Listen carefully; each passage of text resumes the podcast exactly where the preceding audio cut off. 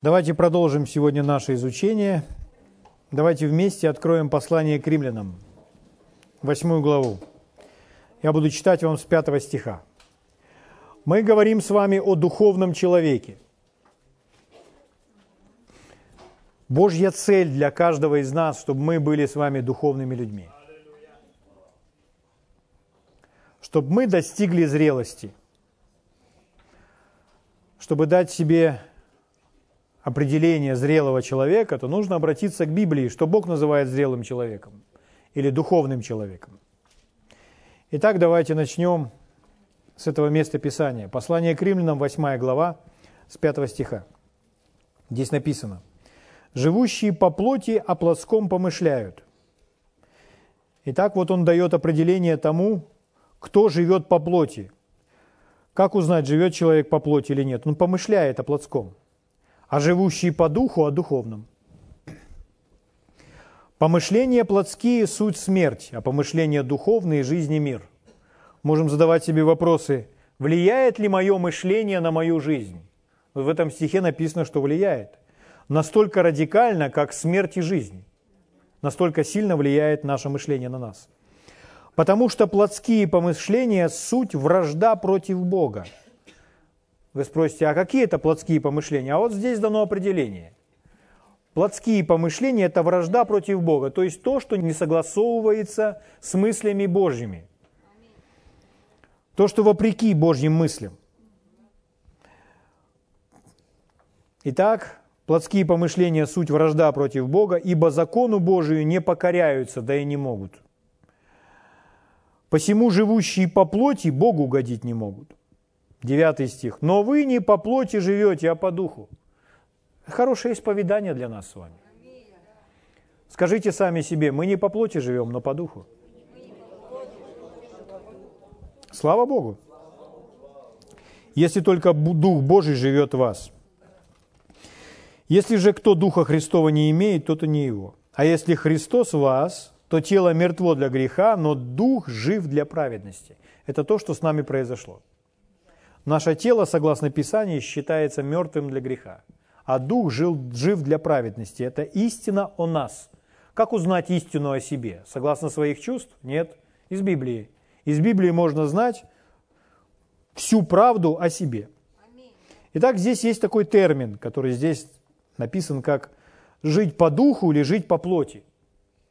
Жить по духу. Иногда люди думают, что жить по духу или жизнь в духе, или жизнь по духу это когда человек ходит всегда, и у него глаза закатываются, он ходит в транс или что-то такое. Но жить по духу – это то, что мы с вами делаем каждый день. Это то, что мы делаем с вами каждый миг. А в транс мы не входим с вами каждый миг или каждый день. Человек не входит в транс каждый день, а жить по духу он должен каждый день. Поэтому жить по духу – это немного иное. Жить по духу – это когда человек – позволяет духу господствовать, доминировать в своей жизни. Когда он поступает по духу, а не по плоти. Вот и все определение. Если же человек живет по плоти, или как Библия называет его плотской, то такой человек сосредоточен больше на плоти. И в Библии есть духовный человек, есть плотской. Можно жить по плоти, можно жить по духу. Духовный сосредоточен на духе, плотской сосредоточен на плоти. Все внимание духовного обращено на дух, оттуда он черпает мудрость и знания. Все внимание плотского сосредоточено на том, что можно увидеть, пощупать, потрогать, на плотских желаниях и так далее. То, что про, про, противоречит Божьему Слову. Угу. Когда человек живет по плоти, мы говорим сейчас о христианине, верующий человек, христианин, но он живет по плоти, то есть он плотской. Он больше сосредоточен на плотском, не на духовном, а на плотском. То этот человек, он не слышит Бога. Плотской человек не может слышать Бога. Почему? Потому что его внимание не туда обращено. Его внимание больше обращено на желание плоти. И он идет, он живет на поводу желаний плоти. Поэтому он не может слышать Бога, он для Бога глухой. Потому что он не, из того источника слушает. А нужно слушать от Бога. Нужно духовное поставить на первое место. Угу. Когда в жизни такого человека, христианина, пускай даже служителя, происходят какие-то нехорошие вещи, то обычно люди говорят, ну почему Бог допустил этому случиться, или это, чтобы это произошло в жизни этого человека, что-то нехорошее. Но это совсем неправильный вопрос. Неправильная постановка вопроса. Это не Бог допустил это случиться. Если человек жил по плоти, если человек поступал по плоти, он не слушался Бога. Поэтому в его жизни произошло то, что произошло из-за того, что он не был послушен Богу. Если бы он был послушен Богу, он бы не делал неправильные вещи, а неправильные вещи привели его к неправильным результатам. Поэтому это не есть ответственность Бога, это ответственность человека. Быть послушным и слушаться Бога, слышать Бога и поступать так, как Бог говорит. Слышать на божественной волне. Угу. Слава Богу. Понимаете, о чем я говорю? Первое послание Коринфянам, 3 глава, с 1 стиха читаю. Павел говорит так. «Я не мог говорить с вами, братья, как с духовными, но как с плотскими, как с младенцами во Христе». Он обращается к церкви, Коринфянской церкви, и говорит, не мог говорить с ними, как с духовными. Итак, есть духовный человек. Павел говорит, что не мог говорить с ними, как с духовными. А есть плотской, и он объясняет, кто такой плотской. Плотской – это младенец во Христе. Итак, духовный человек, согласно Библии, это зрелый человек. А плотской человек, согласно Библии, это младенец во Христе. То есть верующие, которые еще младенцы. Что относится к естественным младенцам или младенцам в мире естественном, физическим? Они сосредоточены на себе, они эгоистичны. Все младенцы эгоистичны. Поэтому то же самое качество, характерное для духовных младенцев. Они больше осознают то, что происходит с ними, что происходит в их жизни. И порой они не замечают других людей. Чтобы замечать других людей, нужно учиться любить. А чтобы а любить это значит возрастать в Боге, правда? Слава Богу. Если человек не может осознавать других людей или что происходит с другими людьми, а все, что он может осознавать или все, что он может замечать, это только что происходит с ним, то это человек плоской. Угу.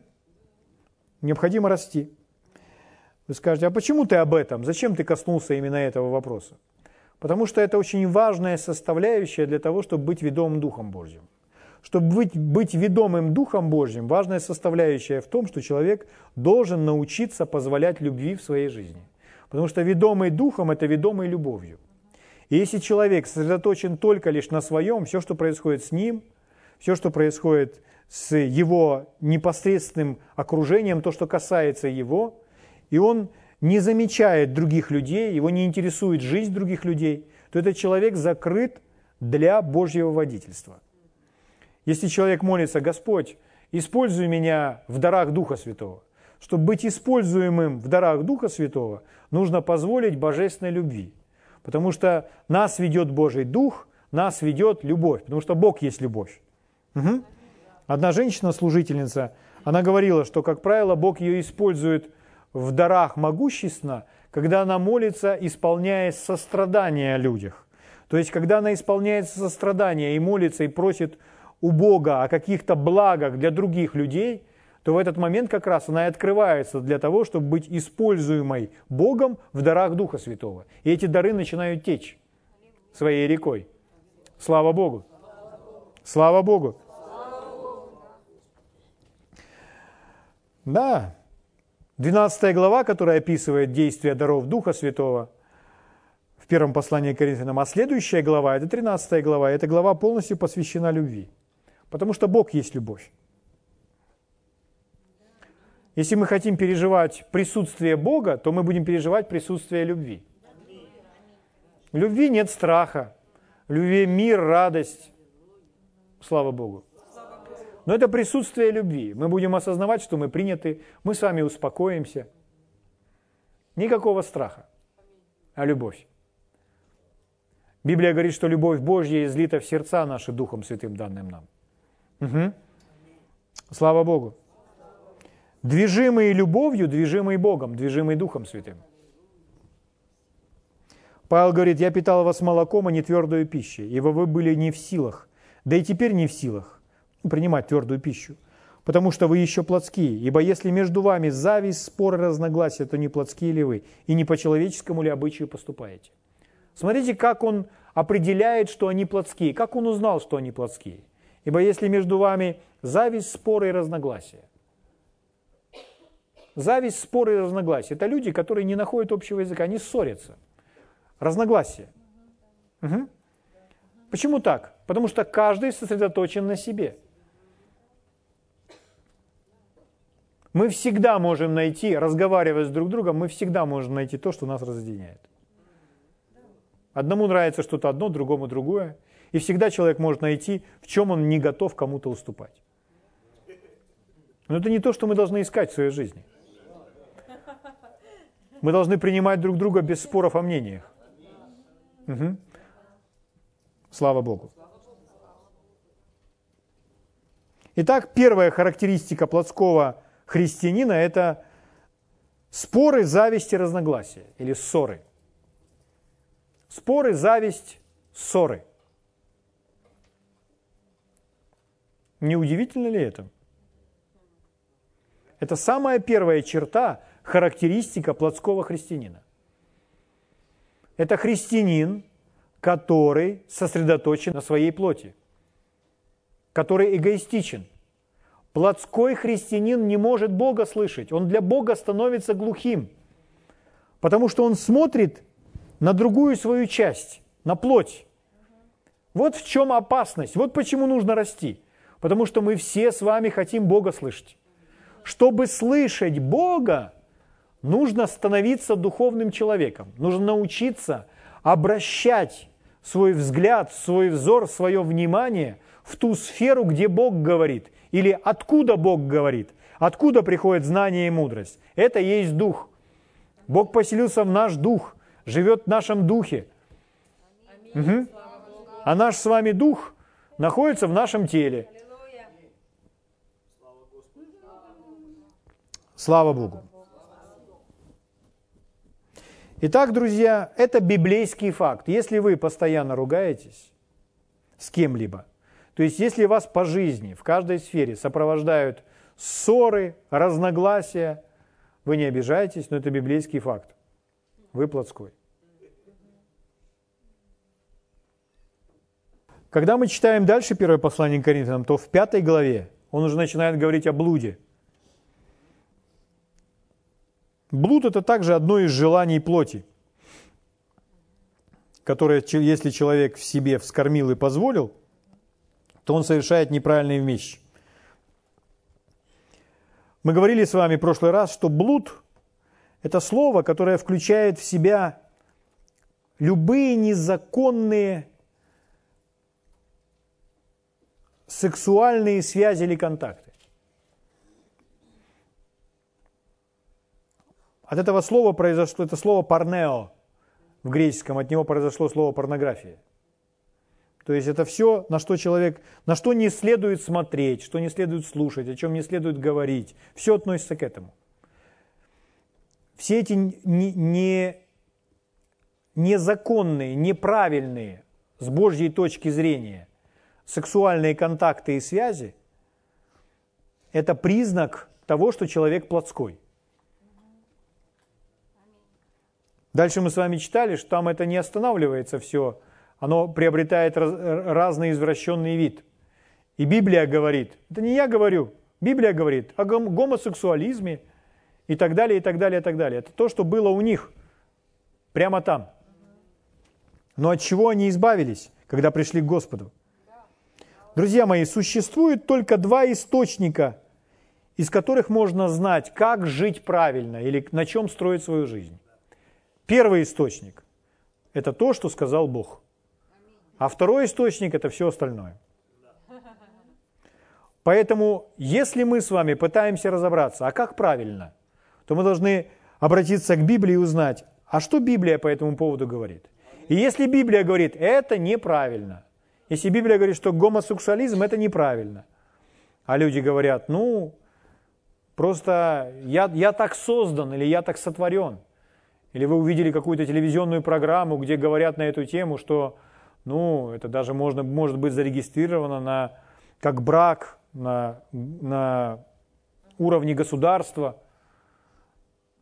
Кто бы что ни говорил, какое бы оправдание, пускай ученые, медики и так далее приносили различные объяснения тому, почему это может быть.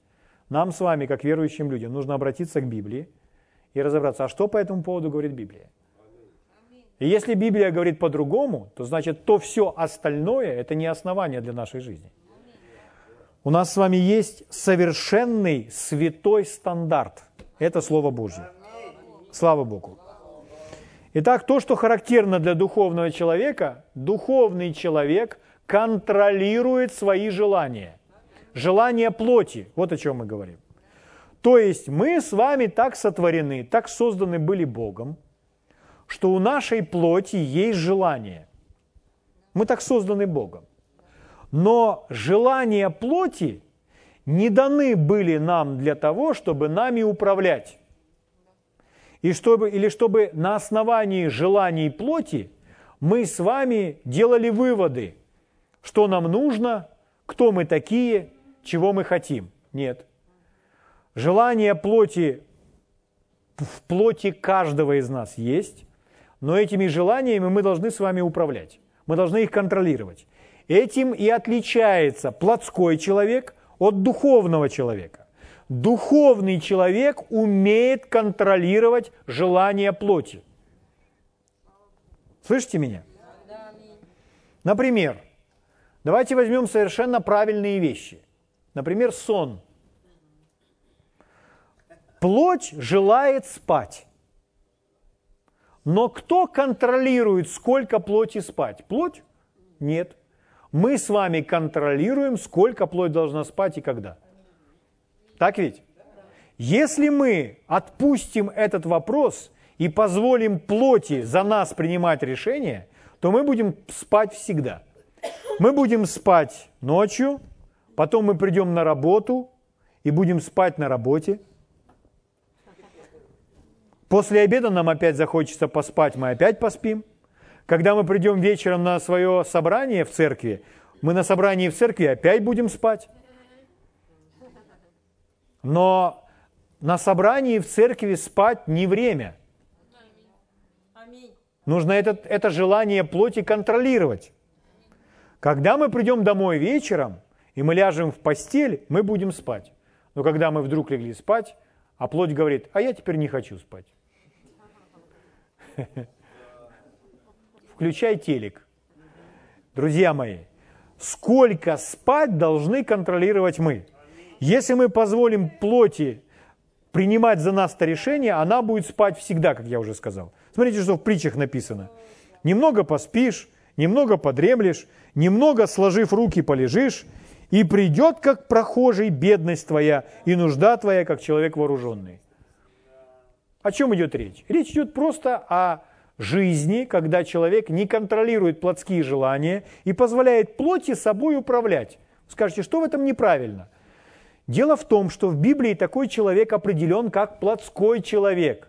Плотской человек, он сосредоточен, он смотрит на свои желания и позволяет и удовлетворяет свои желания. Духовный человек – это человек, который помышляет о духовном который управляет своей плотью, который контролирует желание плоти.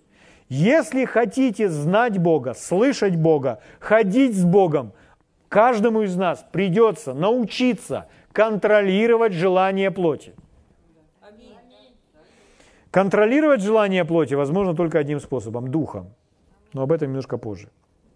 Итак, возьмем другое правильное желание. Плоть желает кушать. Нормально? Нормально. Мы все кушаем и получаем удовольствие от этого.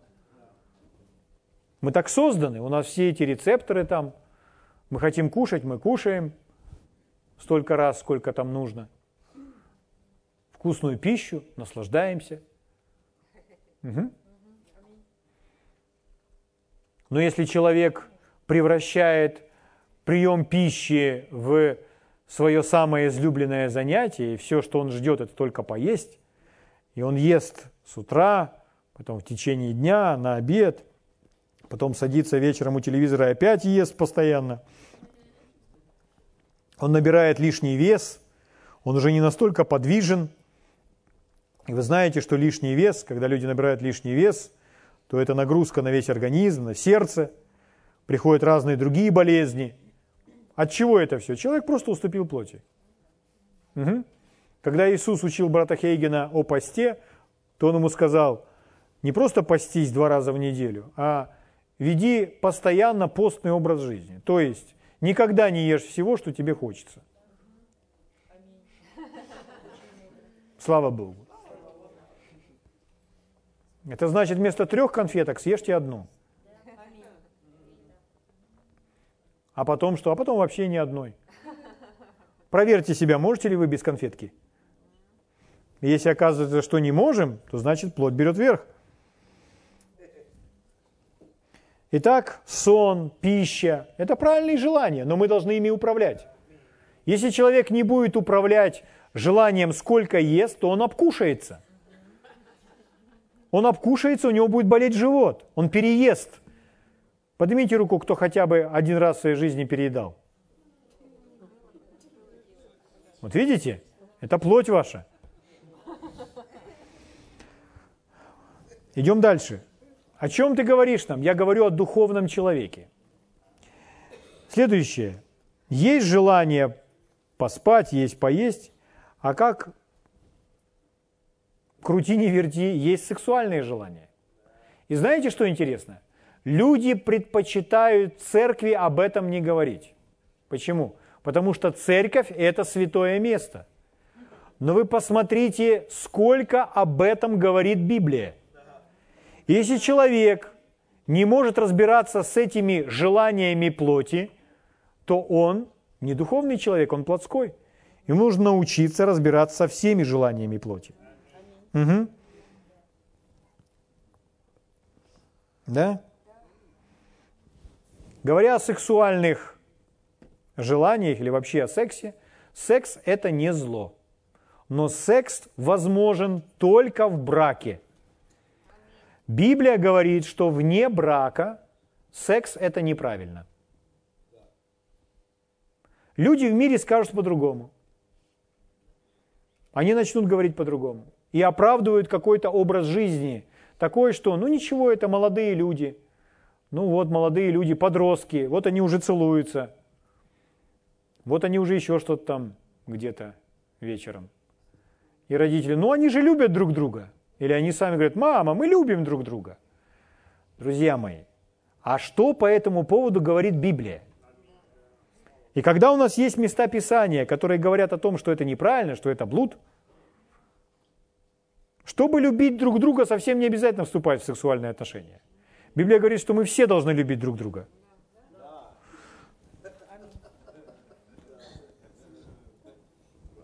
Угу. Итак, Библия говорит, что неправильно иметь секс до брака. Библия говорит, что неправильно иметь секс с кем-то, кроме своего супруга. Библия об этом говорит. Слово Божье. Библия говорит, что неправильно иметь секс мужчине с мужчиной, женщине женщиной. Вы спросите, откуда это все берется? Друзья мои, это плоть. И если позволить плотским желаниям и сказать, а у меня нет таких проблем, что ты нам вот это вот мужчина с мужчиной, там женщина с женщиной. Поймите, что принципы, чтобы побеждать плотские желания, они одинаковые для любой проблемы. Угу. Итак, когда мы с вами видим кого-то или узнаем о ком-то, что кто-то вовлечен в те или иные греховные неправильные поступки – мы ни в коей мере с вами не должны никого судить. Библия говорит, чтобы мы с вами не судили. Ты представляешь, он сделал то-то, то-то. Каждый из нас в чем-то делает какие-то ошибки, в чем-то согрешает, может быть, в других сферах, уступает своей плоти. Поэтому не нужно никого судить ни за что. Нам с вами нужно разбираться с самими собой. Угу. Когда человек понимает, что он делает неправильно, когда в его жизнь приходит свет, и он понимает, неправильный образ жизни вот это я веду, то он может совершить, он может пойти двумя путями. Первое, он может просто смириться и покаяться, а второе, он может ожесточиться и начать противиться тому свету, который приходит в его жизнь. Но если человек знает, что он поступает неправильно, он знает, что он идет на поводу своей плоти, в чем бы это ни было. А что мы с вами перечислили? А мы перечислили с вами.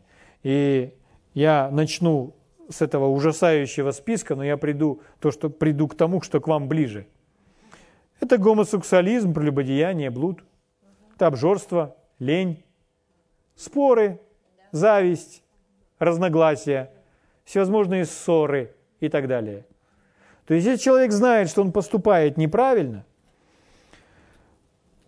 то все, что ему необходимо сделать, ему нужно смириться и покаяться. И тогда Господь поможет ему. Если человек ожесточается и все равно продолжает вести себя таким образом, Писание говорит, человек, который, будучи обличаем, ожесточает выю свою, внезапно сокрушится и не будет ему исцеления. Или еще одно место Писания. Если бы мы судили сами себя, то не были бы судимы.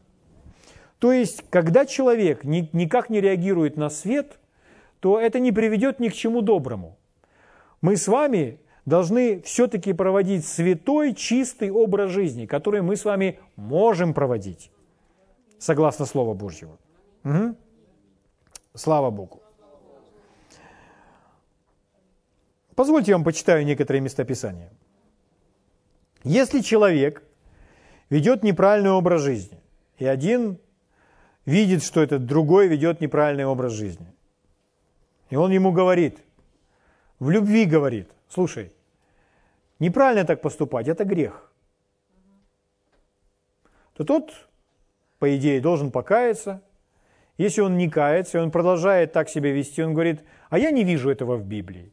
Или он находит какие-то оправдания, чтобы продолжать это делать.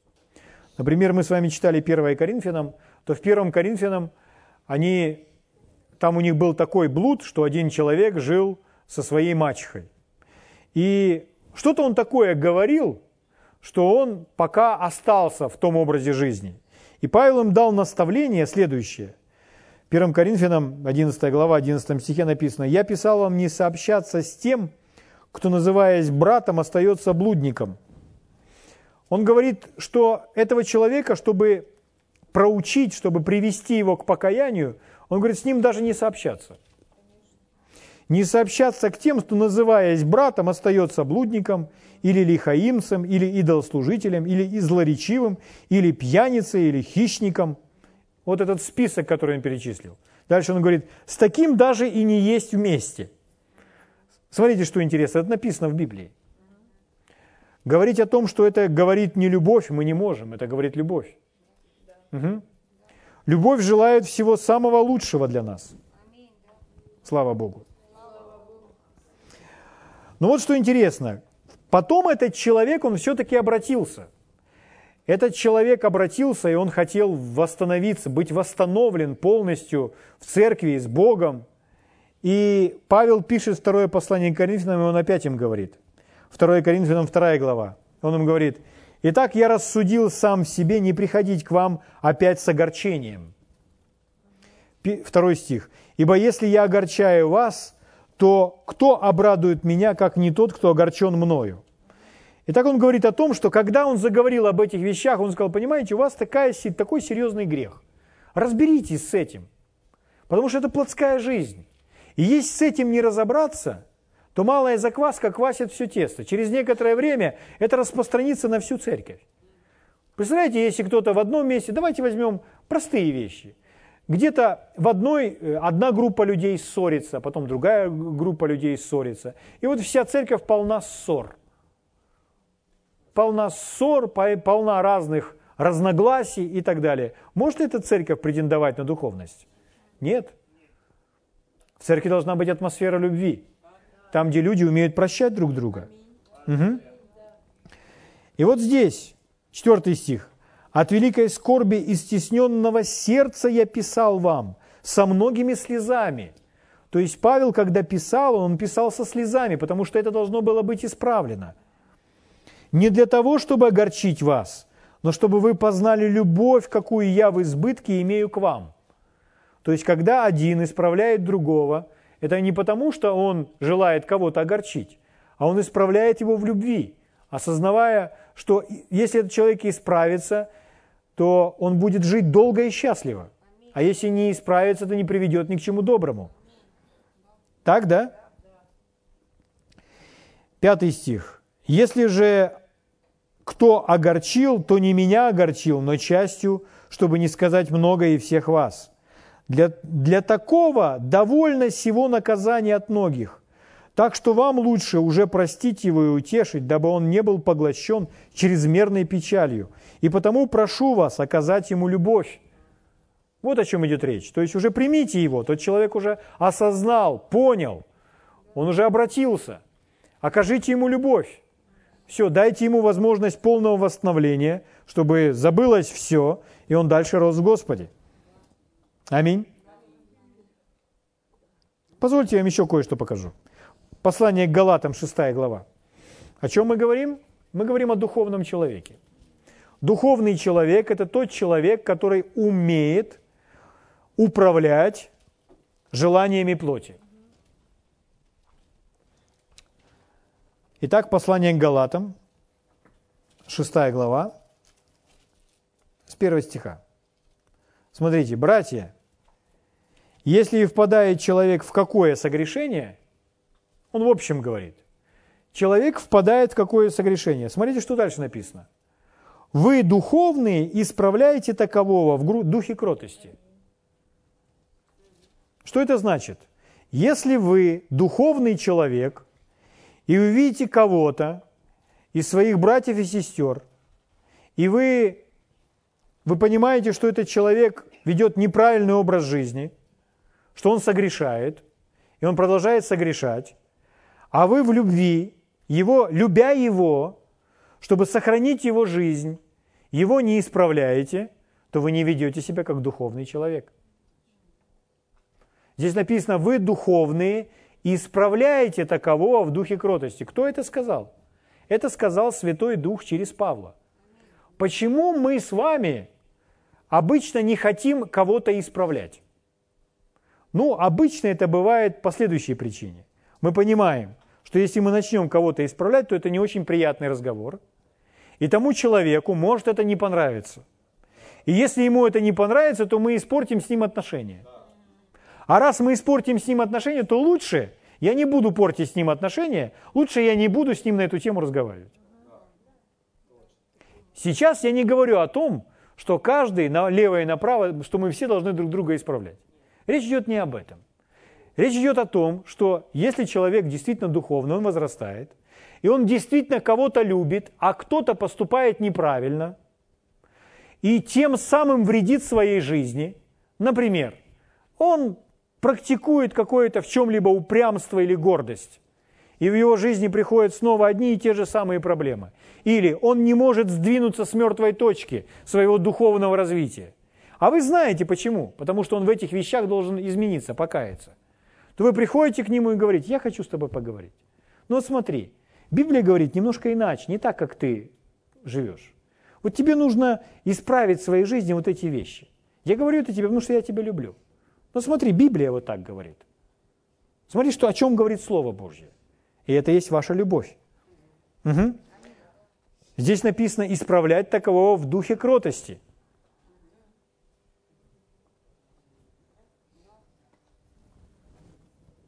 Ох, какая территория. Итак, еще раз. Если впадет человек какое согрешение, вы духовно исправляете такового в духе кротости, наблюдая каждый со собой – чтобы не быть искушенным. Не нужно человека исправлять во всем. Во всем. Не нужно ставить перед собой цель «я всех буду исправлять во всем». Нет. Позвольте людям делать какие-то свои ошибки. Здесь не, не идет речь о том, что человека нужно во всем исправлять. Речь идет о том, когда в жизни человека есть явный грех, который может погубить его же жизнь. Ну так ведь?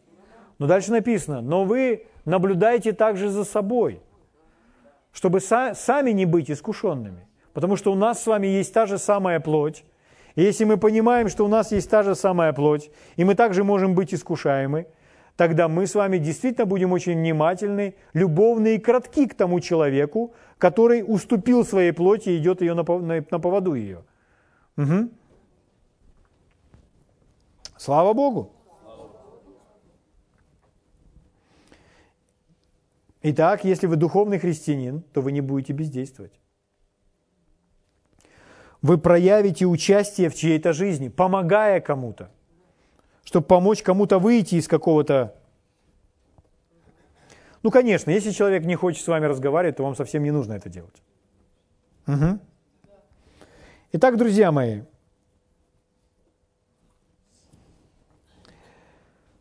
чтобы изменить то, что необходимо изменить.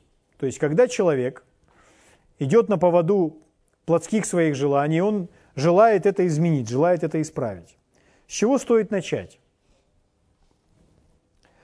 Ну, мы говорим сейчас о своей жизни. Угу.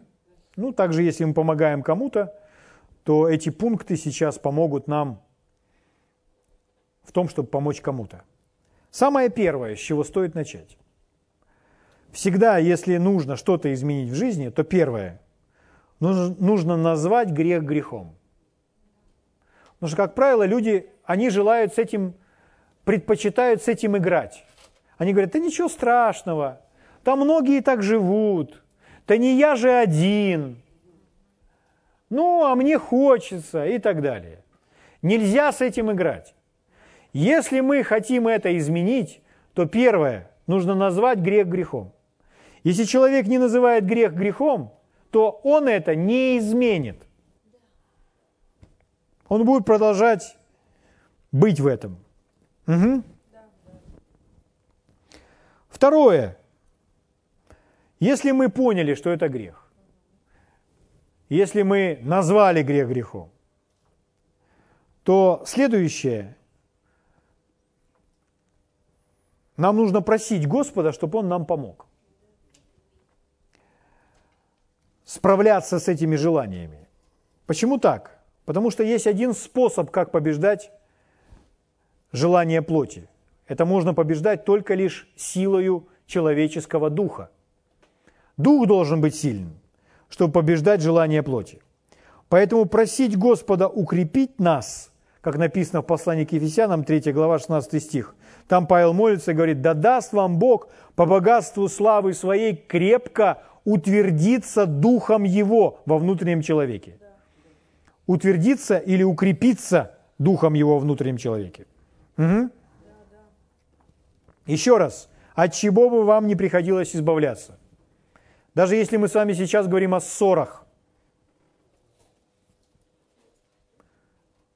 и у нас появилась привычка ссориться, или у нас появилась привычка какая-то другая, курению, к спиртному. Или вы смотрите фильмы, которые не стоит смотреть. Назовите это грехом. Первое. Следующее. Молитесь, попросите Бога укрепить ваш дух. Угу. Дело в том, что если вы не питаете и не развиваете свой дух, но вы позволяете своим плотским желаниям вами управлять, то желания плоти будут становиться сильнее и сильнее. То есть, если человек не, не питает себя Словом Божьим, не вступает с Богом в общение в молитву, но не имеет живого общения с Богом, но появляется какое-то плотское желание, и человек уступает этому желанию, он идет на его поводу, он его удовлетворяет, то в этот момент это желание получает свое питание, оно становится сильнее. И в следующий раз это желание будет более ярким, более кричащим – Угу. И таким образом плоть человека становится все сильнее и сильнее, а дух все слабее и слабее. Просто потому, что человек уступает желаниям плоти, а дух в этот момент не питает. Плоть становится сильнее и сильнее, дух слабее и слабее. И поэтому настанет момент, когда плоть скажет – а я хочу, и чего-то она там хочет. А я не хочу это делать, какие-то правильные вещи. А там, где неправильные вещи, а я хочу это смотреть, скажет плоть. А дух внутри, ваша совесть, будет очень тихий голос, совсем не властный, совсем не сильный, потому что вы же его не укрепляли. И вы будете внутри слышать, не делай этого, это неправильно. И голос плоти в этот момент, а я хочу, замолчи, дух. Что это такое? Это когда плоть доминирует, давлеет над духом. И в этом случае человеку очень сложно преодолеть свое желание. Почему? Потому что дух слабый, а плоть сильная. Угу. Голос плоти громкий, сильный и внушительный, а голоса духа практически не слышно. Он даже о себе не заявляет. Есть удивительное место Писания, послание к Римлянам, 13 глава, 13 и 14 стих. Здесь написано следующее. «Как днем будем вести себя благочинно, не предаваясь ни пированиям, ни пьянству, ни сладострастию распутству, ни ссорам и зависти». Вы видите, об этом тоже Библия говорит. Я прочитаю еще раз. «Не предаваясь чему? Пированиям и пьянству, сладострастию и распутству, ссорам и зависти». Похожий список, правда? но облекитесь в Господа нашего Иисуса Христа. Облечься в Господа – это нечто полностью противоположное этому списку. Но облекитесь в Господа нашего Иисуса Христа, и вот последняя фраза. «Попечение о плоти не превращайте в похоти». Попечение о плоти, то есть когда заботитесь о плоти, не превращайте в похоти. Я прочитаю вам другой перевод, который очень четко подчеркивает, о чем идет речь. Он звучит так не кормите свою плоть, удовлетворяя ее желание. Не кормите свою плоть, удовлетворяя ее желание. Когда вы удовлетворяете желание плоти, вы кормите свою плоть, вы кормите желание плоти. Они становятся сильнее. Вот о чем идет речь. Итак, духовный принцип, который верен и для плоти, и для духа. Все, что вы будете кормить, будет расти – все, что вы будете кормить, будете расти. Если вы дома на подоконнике поставите цветочек и будете его подкармливать, поливать, за ним ухаживать, он будет расти. Если вы прекратите за ним ухаживать, прекратите его поливать, он завянет. Если вы заведете какое-то домашнее животное, будете его кормить, оно будет расти. Если вы перестанете кормить это животное, оно умрет. Это верно и для духа, и для плоти. Все, что мы будем кормить, будет обязательно расти. Если мы будем кормить желание плоти, удовлетворяя желание плоти, желания будут становиться сильнее и ярче, крепче. Если мы не будем их удовлетворять, то мы с вами не будем их кормить. Они будут становиться слабее. Если они будут становиться слабее, нам с вами будет легче их победить, легче будет их преодолеть. Угу. Это для нас с вами подсказка. Если вы прекращаете кормить желания плоти, они станут слабыми, и вы сможете легко справиться с ними.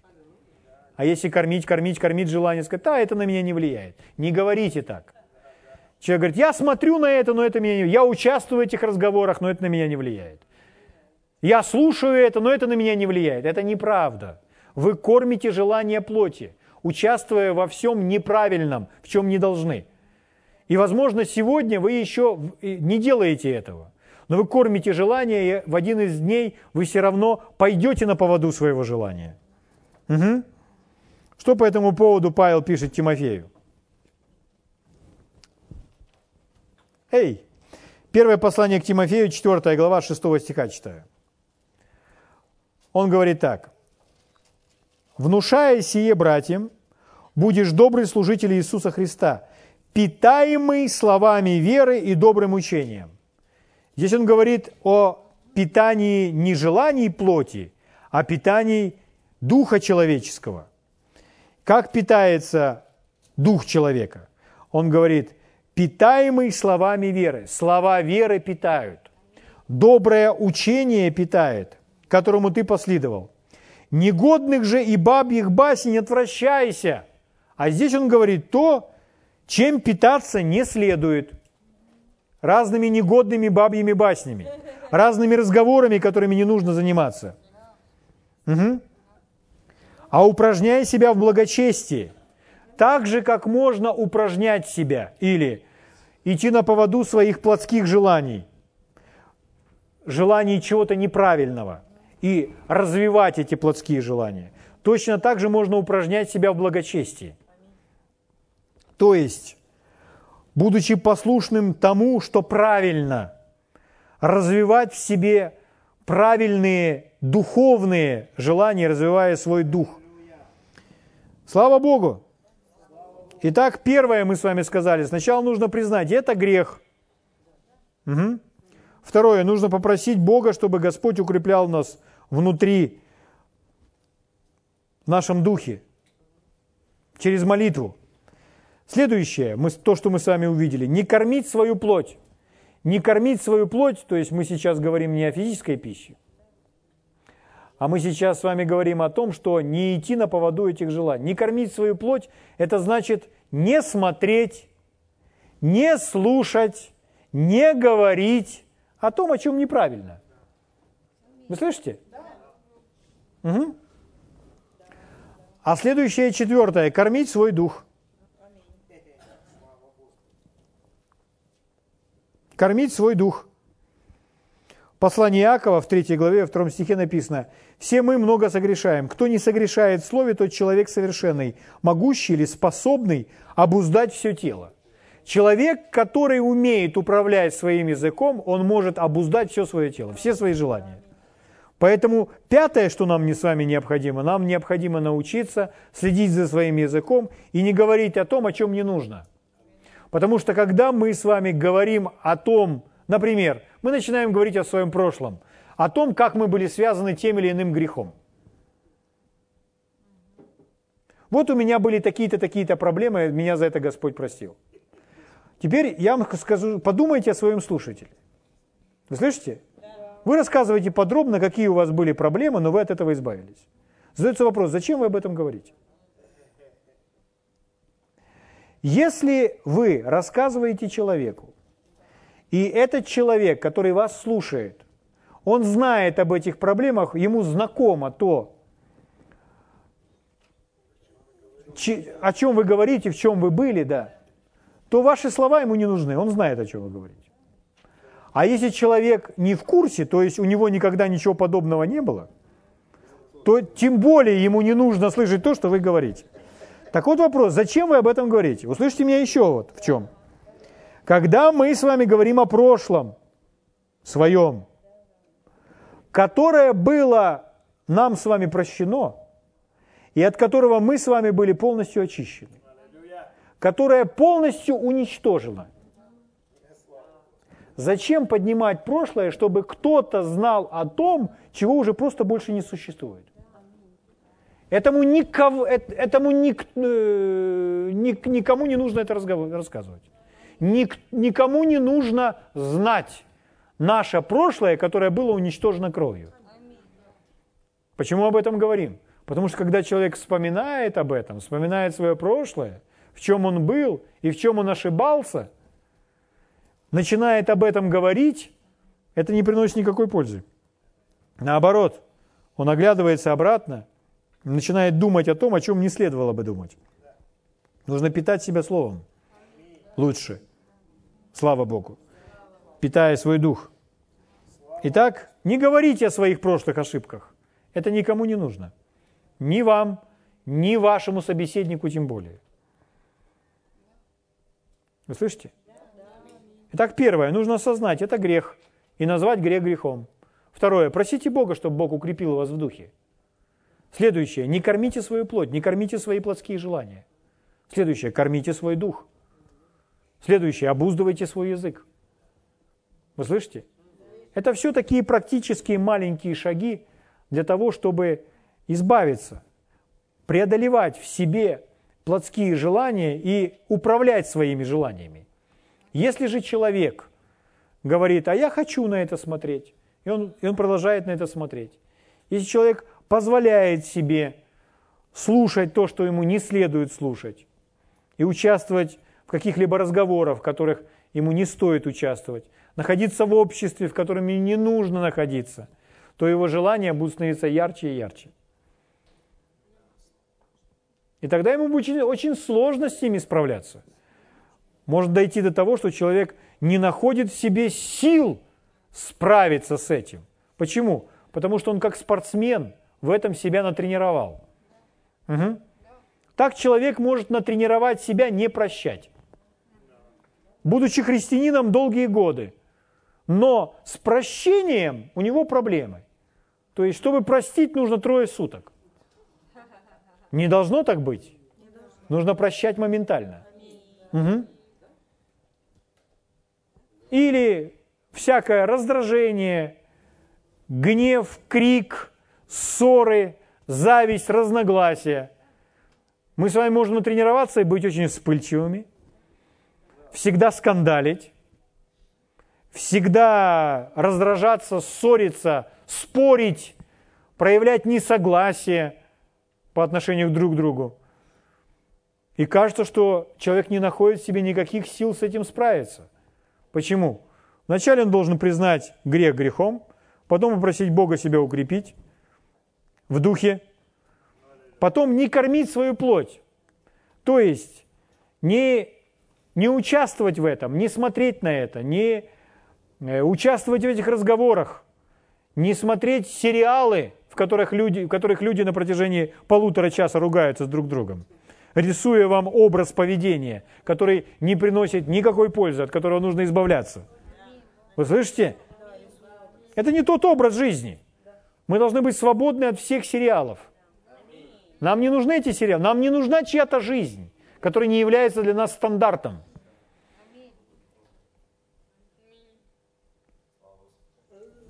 Слава Богу.